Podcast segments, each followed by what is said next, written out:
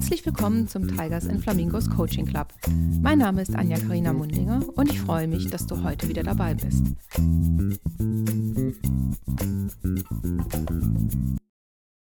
Happy New Year, everybody! I wish you all a lot of happiness and, of course, health, and that all your wishes may come true this year. This episode is called New Year's Resolutions Ritual or Rubbish. And as you have recognized already, it's also in English. And I will explain that to you later when I will give you the insights what kind of six New Year's resolutions I have. Yeah, New Year's resolutions. It's a big thing. I mean, I think everybody has done some in the past and might have failed as well in the past. My personal calculation is that everybody has once failed a New Year's resolution. And I was thinking, why could that be? And according to my experience and what happened in my environment of friends and family, it's in most cases that those resolutions are too big in that extent that they are not really achievable. For example, if you say, I want to lose five kilograms in three months. I mean, is that really possible? I don't know. I mean, if it's possible, it might not be too healthy. So, know, I think it's um, resolution that is bound to fail from the beginning.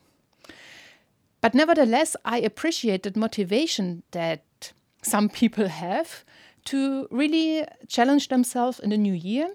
And this numerical change of date um, is a big, big motivator for some of us, uh, especially for me. So I thought, why not do a mini series about that? I will tell you between us about my six New Year's resolutions and throughout the year, I will keep you in the loop to what degree I succeed in every resolution. I know that some might be um, more tricky to achieve and some might be easier, but why not? And I'm looking forward to your feedback, what you think about them.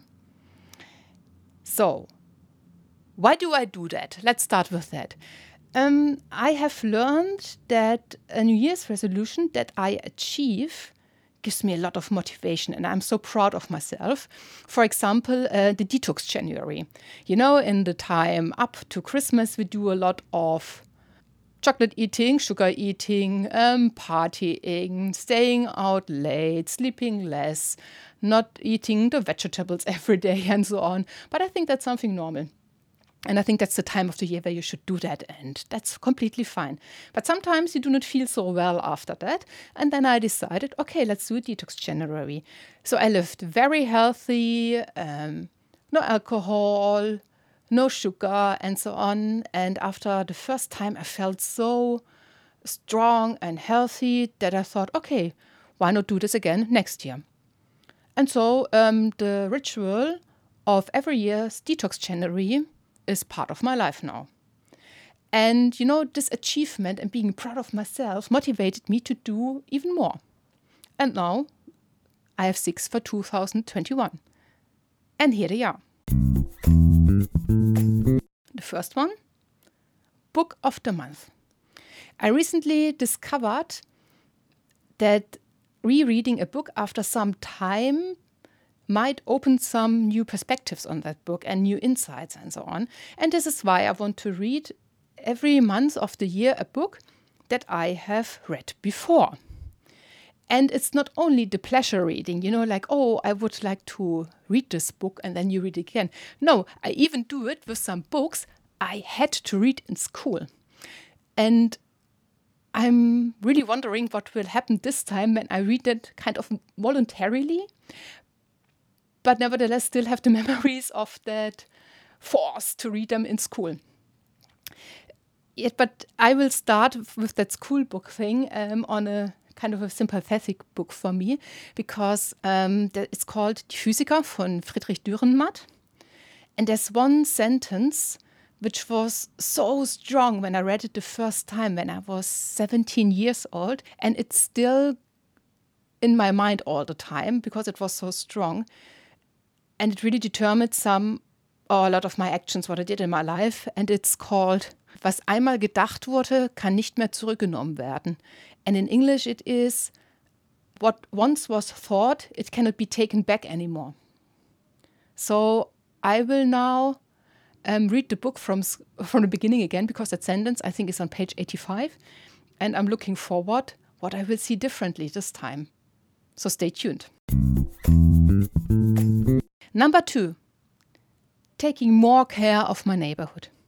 You know, I was um, not really born, but raised in very small villages in the southwest of Germany and um, with predominantly with my grandparents, and they had this very, very strong neighbor bond all the time. You know, we were always best friends with our neighbors. We had parties together, we did babysit together, we supported us in every case. And when I moved to the city, this was not like there anymore. Like I knew it, and I felt sometimes a bit lonely. And through the nice situation we had in 2020, that was really a great outcome that we got closer within our neighborhood. You know, you talked more to your neighbor in the houses, when you visited the shops, um, people talked, How are you really doing? and so on. And I learned so much from all my neighbors where they come from, what they do, what they think. And I really have now developed strong relationships with them, where I'm really happy about. And I would really like to push this thing forward, and I will do that, of course. That was number two. Number three. This is something very personal to me, but I think I should share it with you because it's so easy. You know, um, in the year that is now past, uh, I think not everything worked like we hoped for, or even less or nothing.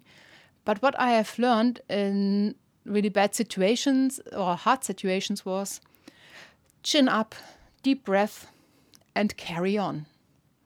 It might not be easy if you just had lost a, a big meeting or that you were not succeeding in a situation and you want to put your head down and put it like the Vogelstrauß into the ground.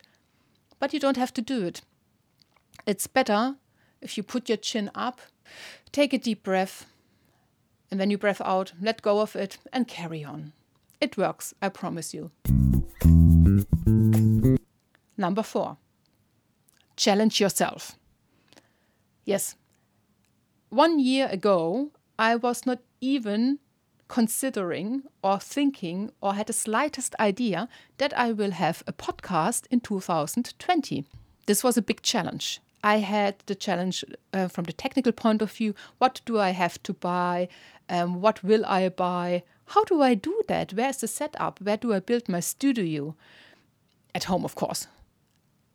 And this was so funny and such a great time, and meeting all those great, fascinating people. It's so much fun. So, the challenge that pushed me out of my comfort zone um, resulted in a great community. And I will continue that. And the first thing that you hear already, I will start to publish episodes as well in English. Uh, not 100%, but there will be a mix because I thought, why not? Yeah, and this is the result of that. And there are some more challenges coming up, which will be a surprise throughout the year, so stay tuned. And number five, Veganuary. As some of you already know, I'm a vegetarian anyway, and when you are, according to definition, ovo lacto. So I still eat a bit of butter and a bit of honey and as well, I have become a part time vegan, as I call it. So I have several days of the week where I do not eat any animal products, which is um, nothing I really particularly take care of. It's just natural to me. I mean, spaghetti with tomato sauce, that's vegan anyway, and this is my favorite dish. So, um, you know how much pasta I will eat, but I love pasta anyway, and so it's perfect. And so I was thinking, why not do Veganuary? And this is something I will start now on the first, or I have started today, as you hear it. And I'm really, yeah, looking forward what will happen. So, Veganuary it is. Yeah, the bonus one, number six. This is a quite recent one, and it occurred to me that I should do that when I was packing my clothes and unpacking them because we moved houses. And to be honest, I do not have that much clothes. You know, if you take my suitcases, which are two large ones, a middle large one, and a tiny one, it fits in there. Yeah, that's all. I do not have that much. But when I had a look at all those suitcases, I was thinking, oh, Anja, you have a lot of clothes. And as some of you know, I'm a textile engineer by education as well. And I know how many resources are consumed to produce new clothes. I also once did a publication on that. And uh, it's kind of really ghastly. Yeah? So I officially have now this bonus resolution. I will not buy new clothes in 2021. Count on me. Control me, please. Yeah, that's number six, and that's the new one. Okay, now you know my six New Year's resolutions. And what's next? In this mini series, I will release on an irregular basis updates on my proceedings and, of course, on my success. I will keep you in the loop of developments, very honest to be honest, because I think some of them might be a bit hard for me and some of them might be easier. Or maybe the easy ones turn out to be very hard and the hard ones turn out to be very easy. I don't know yet. So, stay tuned what will happen in 2021. I wish you a really good start. Bye bye. Und das war die heutige Folge aus dem Tigers and Flamingos Coaching Club. Es hat mich sehr gefreut, dass du dabei warst und ich freue mich schon aufs nächste Mal, wenn es wieder heißt, herzlich willkommen im Tigers and Flamingos Coaching Club.